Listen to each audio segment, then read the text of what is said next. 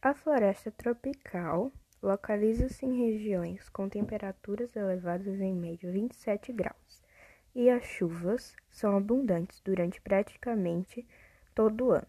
A floresta amazônica e a Mata Atlântica são exemplos de ecossistemas que fazem parte desse bioma.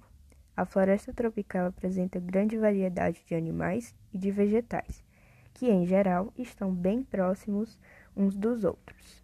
Estima-se que esse seja o bioma mais rico em biodiversidade no mundo.